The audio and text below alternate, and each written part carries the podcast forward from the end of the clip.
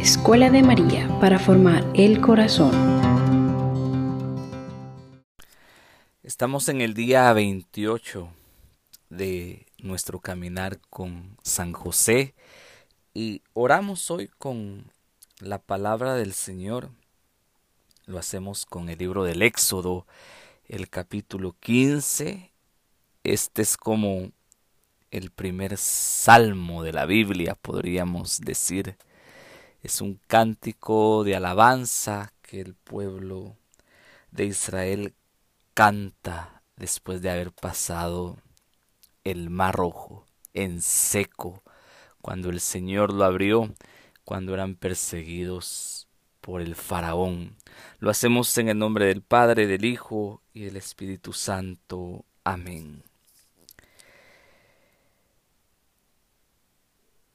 Canten al Señor, pues se cubrió de gloria, arrojando en el mar el caballo y el carro.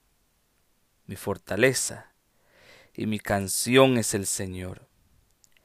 Él es mi salvación, Él es mi Dios, y yo le glorifico. El Dios de mi Padre a quien exalto. Un guerrero es el Señor. El Señor es su nombre los carros del faraón y sus soldados precipitó al mar. La flor de sus guerreros tragó el mar de Suf. Los cubrió el abismo, hasta el fondo cayeron como una piedra. Tu diestra, Señor, se levanta con fuerza. Tu diestra, Señor, aplasta al enemigo.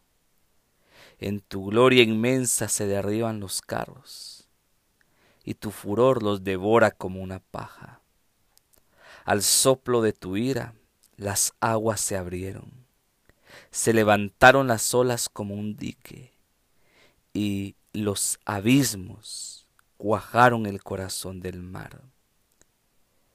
Dijo el enemigo, marcharé contra ellos y los alcanzaré. Repartiré despojos, se saciará mi alma sacaré mi espada y los aniquilará mi mano. Pero tú mandaste tu soplo, cubriste el mar, se hundieron como plomo en las temibles aguas. ¿Quién como tú, Señor? ¿Quién como tú en santidad? Tú eres terrible en tus prodigios y autor de maravillas. Tendiste tu diestra y los tragó la tierra. Guiaste con bondad a tu pueblo y lo rescataste. Tu poder los condujo a tu morada santa. Hoy Señor también cantamos con tu pueblo tu victoria y proclamamos tu alabanza, porque reconocemos también nosotros que en nuestra vida muchas veces te has portado glorioso y maravilloso. Nos has librado del mal, nos has librado del peligro, nos has rescatado de situaciones adversas. También nosotros reconocemos que en nuestras vidas has abierto el mar y has hecho prodigios para que nosotros veamos cómo tu gloria se manifiesta en nuestras vidas. Por eso te cantamos, por eso te glorificamos. Y una vez más te pedimos, Señor, muéstrate glorioso en nuestras vidas. Manifiesta tu poder en nuestras vidas. Y con tu diestra poderosa rescátanos y líbranos de todo mal. Cantamos tu gloria, proclamamos tus alabanzas, reconocemos tu señorío y también nosotros, Señor, podemos decir con la confianza del pueblo de Israel. Tú, Señor, te has mostrado glorioso en santidad nos has protegido con tu mano poderosa y nos conduce siempre con tu bondad hacia tu morada santa. Te bendecimos, Señor. Te damos gloria, honor y alabanza desde ahora y para siempre. Amén. En el nombre del Padre y del Hijo y del Espíritu Santo. Amén. En este día 28 invocamos a San José como consuelo de los afligidos y le, le pedimos que ruegue por nosotros.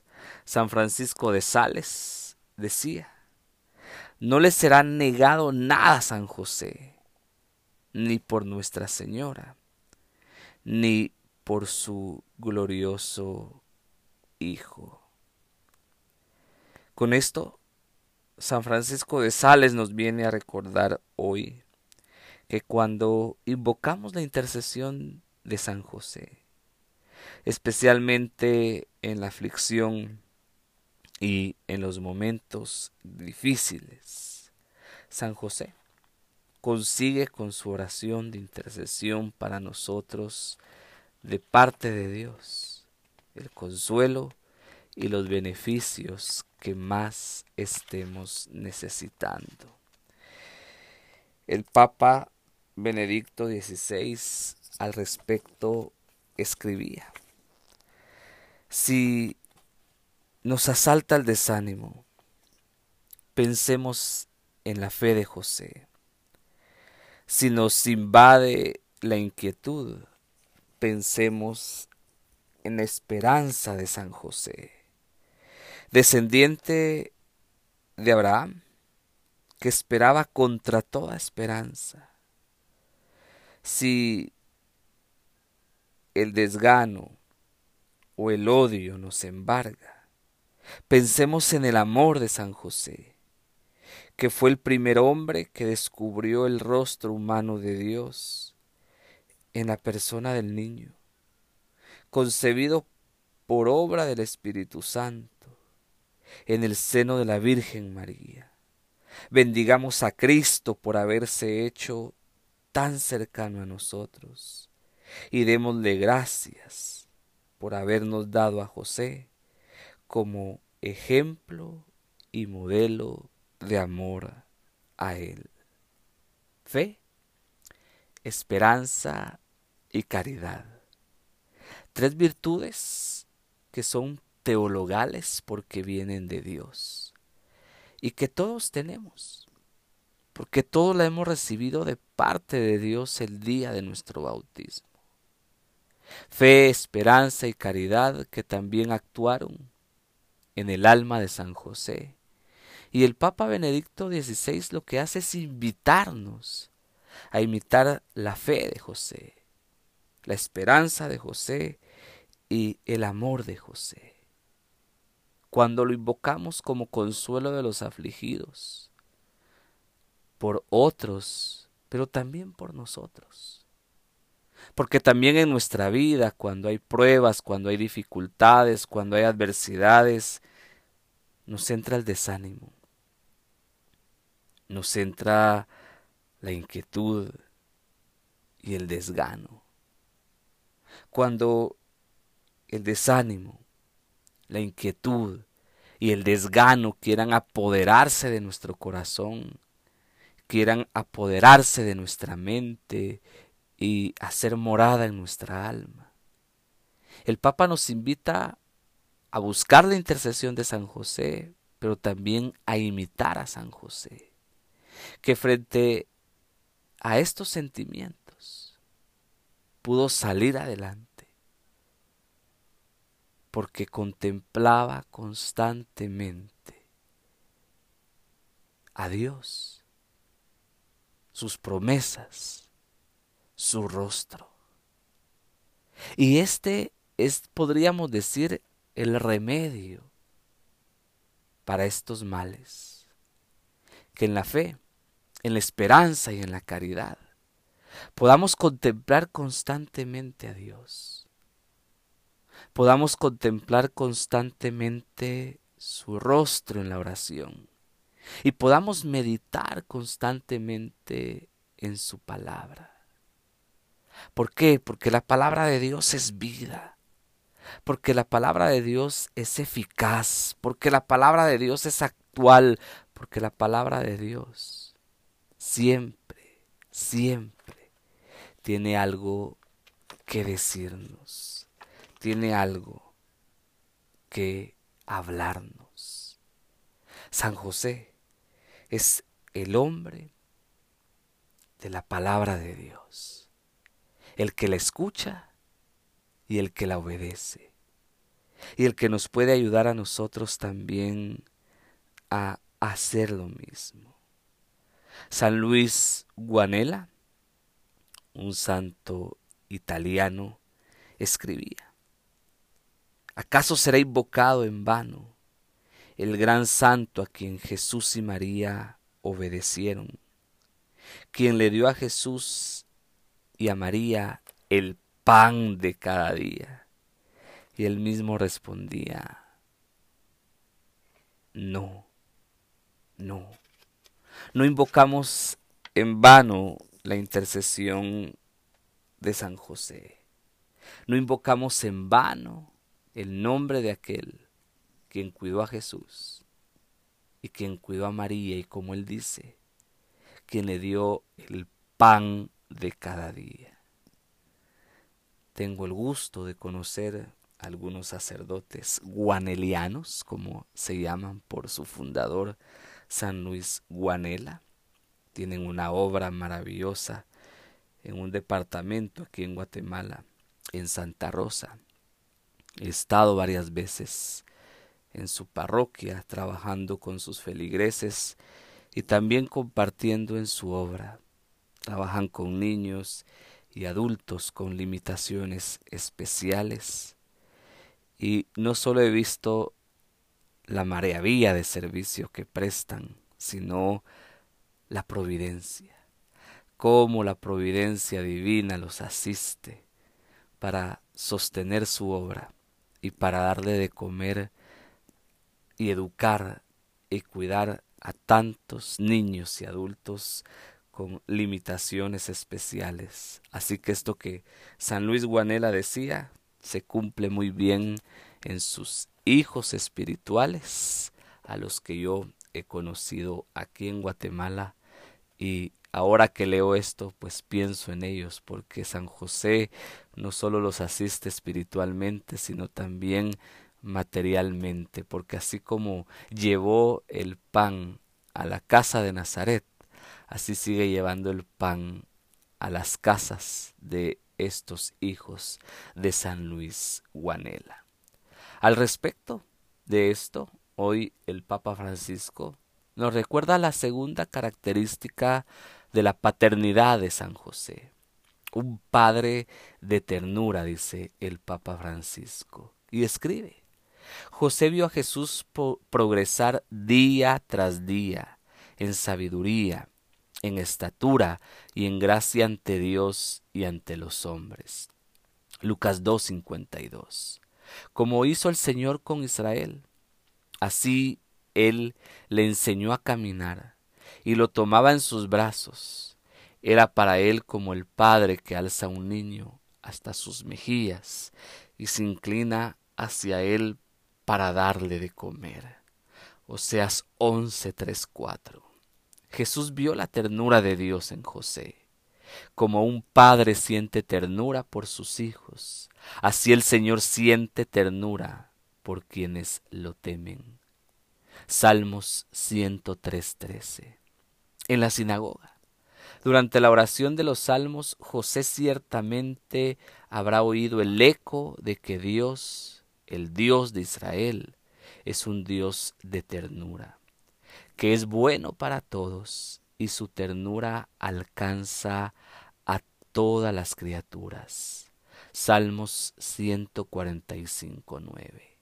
La historia de la salvación se cumple creyendo contra toda esperanza. Romanos 4:18, a través de nuestras debilidades.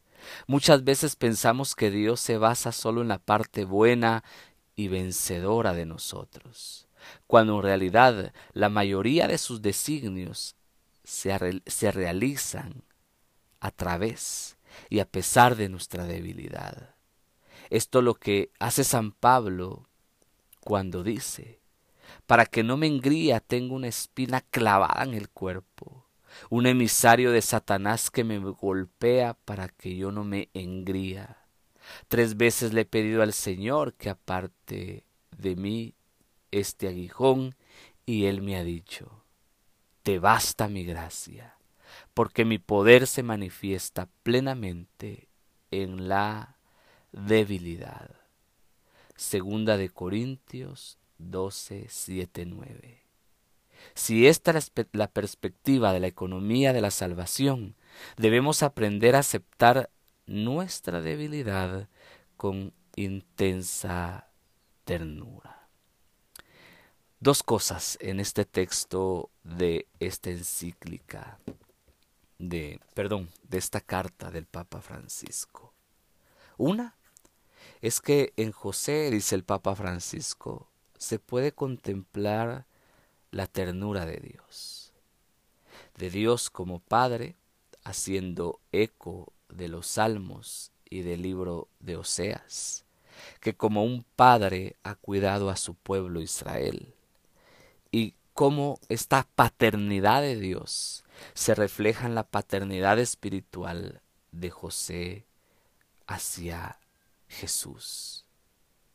Cómo José ha cuidado a Jesús con ternura y cómo Jesús como hijo de hombre ha contemplado la ternura de Dios su Padre en la paternidad de José. Y otra cosa importantísima que el Papa nos recuerda hoy, que a pesar de nuestras debilidades, que a pesar de nuestros defectos, que a pesar de nuestra fragilidad, Dios en su misericordia siempre cumple su plan de salvación. Y esto es maravilloso, Creo que es una enseñanza maravillosa que nos, nos viene a decir hoy que no nos desanimemos, que no perdamos la esperanza y por favor, que no perdamos la confianza en el Señor. Como nos lo dice San Pablo hoy. Hoy el Señor nos recuerda que su gracia nos basta que su gracia es suficiente para que Él cumpla su plan de salvación en nosotros. Que por supuesto nosotros debemos de seguir luchando, nos debemos de seguir esforzando y debemos de seguir trabajando por nuestra santificación. Pero que cuando veamos que a veces pareciera que no avanzamos, que no llegamos, o que no hemos caminado lo suficiente, recordemos lo que Dios le dijo a San Pablo. Te basta mi gracia. Te basta mi gracia porque mi poder se manifiesta en tu debilidad. Nos basta la gracia de Dios. Porque cuando nosotros no podemos, el poder de Dios se manifiesta en nuestra fragilidad, en nuestra pequeñez y en nuestra debilidad. Sigue diciendo el Papa Francisco. El maligno nos hace mirar nuestra fragilidad con un juicio negativo, mientras que el Espíritu la saca a luz con ternura. La ternura es el mejor modo para tocar lo que es frágil en nosotros. El dedo que señala y el juicio que hacemos de los demás son a menudo un signo de nuestra incapacidad para aceptar nuestra propia debilidad, nuestra propia fragilidad. Solo la ternura nos salvará de las obras del acusador. Apocalipsis 12:10. Por esta razón es importante encontrarnos con la misericordia de Dios, especialmente a través del sacramento de la reconciliación teniendo una experiencia de verdad y ternura. Paradójicamente, incluso el maligno puede decirnos la verdad, pero si lo hace, es para condenarnos, Sabemos, sin embargo, que la verdad que viene de Dios no nos condena, sino que nos acoge, nos abraza, nos sostiene y nos perdona. La verdad siempre se nos presenta como el Padre misericordioso de la parábola de Lucas 15, 11, 32. Viene a nuestro encuentro, nos devuelve la dignidad, nos pone nuevamente de pie, celebra con nosotros porque mi hijo estaba muerto y ha vuelto a la vida, estaba perdido y ha salido al encuentro. También a través de la angustia de José pasa la voluntad de Dios, su historia, su proyecto. Así, José nos enseña que tener fe en Dios incluye además creer que Él puede actuar incluso a través de nuestros miedos, de nuestras fragilidades y de nuestra debilidad, y nos enseña que en medio de las tormentas de la vida no debemos de tener miedo de ceder a Dios el timón de nuestra barca. A veces nosotros quisiéramos tener todo bajo control, pero Él siempre tiene una mirada más amplia. Esto último es maravilloso. José que nos enseña a tener fe en Dios y que nos recuerda que a pesar de nuestros miedos, fragilidades y nuestra debilidad, Dios siempre obra conforme a su voluntad. Y como dice el Papa Francisco, hoy no hay que tener miedo de cederle al Señor el timón de nuestra vida, porque Él siempre tiene una mirada más amplia que la nuestra. Pidámosles pues al Señor por la intercesión de San José, que manifieste su amor y su bondad a pesar de nuestros pecados. Y digámosle hoy con confianza que tome las riendas de nuestra vida, el timón de nuestra familia y sea Él el que conduzca el barco de nuestras vidas, de nuestras familias, de nuestros proyectos, porque confiamos, como decía hoy el salmo que leímos en el Éxodo 15, que Él nos llevará a su morada santa. Lo hacemos en el nombre del Padre, del Hijo y del Espíritu Santo. Amén. Hoy por la intercesión de San José, Padre bueno, te damos gracias. Te damos gracias porque nos recuerdas que a pesar de nuestros pecados, fragilidades, pequeñeces, faltas, tú nos amas con ternura, tú nos cuidas con ternura tú nos proteges con ternura. Gracias porque a pesar de nuestra pequeñez, tú te muestras maravilloso y glorioso en nuestras vidas. Hoy, hoy queremos pedirte que tomes el timón de nuestra barca, la barca de nuestra vida, de nuestra familia, de nuestros proyectos, empresas, trabajos y que seas tú el que nos conduzca, el que nos lleve a puerto seguro, el que nos lleve a tu morada santa, como cantaba el pueblo de Israel después de que pasó el mar rojo a pie. Señor, que en tu ternura tú nos cuides, tú nos protejas, tú nos guardes, y que por la intercesión de San José hoy los que estamos afligidos recibamos consuelo y los que están afligidos hoy reciban consuelo en su corazón. Consuela a tu pueblo, Padre bueno. Tráele su recompensa, como dice el profeta Isaías, y haz que podamos ver hoy, Señor, tus maravillas manifiestas en nuestras vidas. Te agradecemos, te bendecimos y te damos gloria porque solo tú te la mereces. En el nombre de Jesús, tu Hijo. Amén. En el nombre del Padre, del Hijo y del Espíritu Santo. Amén.